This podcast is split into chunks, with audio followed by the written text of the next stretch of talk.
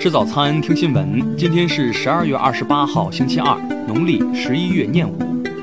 云盛在上海问候您，早安。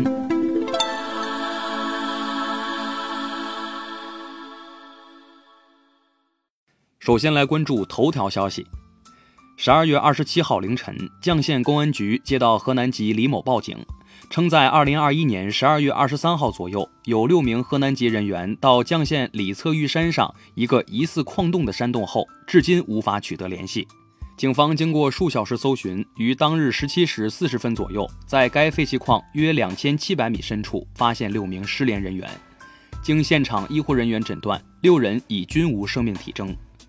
目前，绛县县委县政府已成立工作专班，全力做好各项善后工作。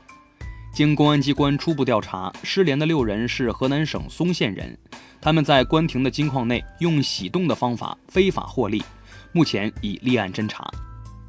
听新闻早餐知天下大事，下面来关注国内新闻。二十七号，西安开启了新一轮全员核酸检测，进一步强化全市疫情防控措施，暂停两天一人外出采购，要求居民足不出户。二十七号，西安召开疫情防控新闻发布会。会上发布，近期病例增多主要有两方面原因：一是加大了核酸筛查的力度；二是因为新出现的一些风险点位。十月下旬，全国人大常委会授权国务院在部分地区开展房地产税改革试点工作。二十七号，财政部和税务总局有关负责人表示，将按程序做好试点各项准备工作。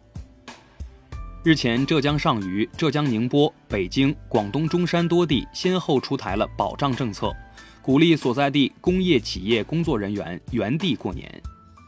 杭州市人力社保局、市统计局等日前发布紧缺人才需求目录，其中游戏测试、算法工程师、运维工程师等一百一十种岗位非常紧缺。教育部二十七号表示，将深入推进慕课西部行计划。通过线上线下结合的方式，系统性的、专业化的培训一万名西部优秀教师，带动西部师资水平的整体提升。二零二二年全国硕士研究生考试有八百二十八名考生已在河南沈丘顺利完成考试，考点共有十名健康码黄码考生被安排在隔离考场参加考试。二十七号，文旅部发布公告称。茅台原董事长袁仁国等五人被取消国家级非遗代表传承人资格。下面来关注国际新闻。日本神户市立王子动物园当地时间十二月二十七号发布消息称，原定于十二月三十一号返还中国的雌性大熊猫蛋蛋将延期一年返还。以色列部分地区近日爆发 H5N1 型禽流感疫情。已造成两千多只野鹤死亡，扑杀二十四点四万只鸡。当地时间二十七号，俄罗斯外长拉夫罗夫在一档直播节目中否定了俄加入北约的可能性。当地时间二十七号，一架米杠二直升机在俄罗斯坠毁，机上载有两人。二十七号消息，巴西东北部巴伊亚州自十一月初洪水发生以来，已导致十八人死亡，二百八十六人受伤。超过四十三万人受灾，七十二个城镇宣布进入紧急状态。近日，多个自美飞往中国的航班延误或取消，某航空公司甚至出现航程过半后返航情况。据美国媒体二十六号报道，美国各地飞往中国的机票价格飞涨。巴基斯坦总理伊姆兰汗二十七号召开国家安全委员会会议。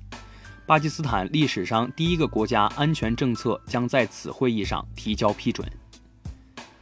当地时间十二月二十六号，英国伦敦警方表示，一名携带十字弩的男子在试图闯入温莎城堡时被捕。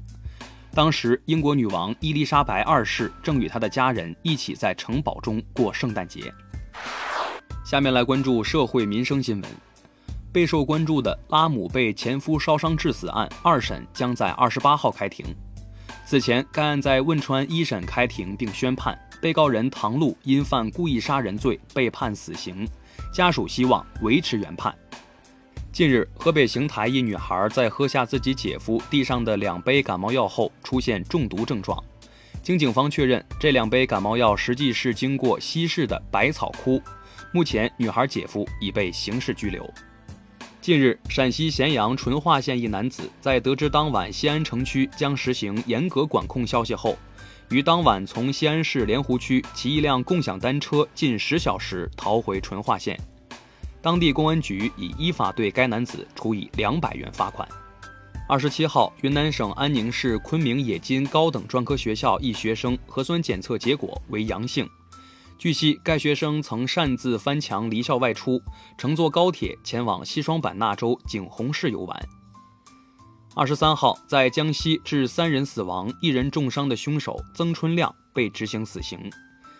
受害者家属起诉抚顺市公安局新闻发言人辛平等三人，对其进行网络暴力。已获法院受理。最后来关注文化体育新闻。当地时间二十七号，皇家马德里篮球俱乐部在已有八名球员感染新冠病毒的情况下，新增两名球员感染新冠病毒。欧洲篮球联赛官方宣布推迟原定于当地时间十二月二十九号皇家马德里客场迎战费内巴切的比赛。北京时间二十六号晚，亚足联官网更新中国队十二强赛赛程。国足与日本的比赛将于二零二二年一月二十七号腊月二十五十八时进行，而与越南一战则会在二月一号大年初一二十时开球。中国女排运动员朱婷称，今日头条用户排球人生等五人捏造事实，通过网络对其诽谤，向法院提起刑事自诉。十二月二十七号，河南省郑州市惠济区法院官网发布消息称，已依法立案。AC 米兰和国际米兰足球俱乐部宣布，将耗资6.5亿欧元，在圣西罗主场旁新建一个可容纳6.5万人的新主场，计划建设周期为三年，预计在2027年投入使用。以上就是今天新闻早餐的全部内容，咱们明天不见不散。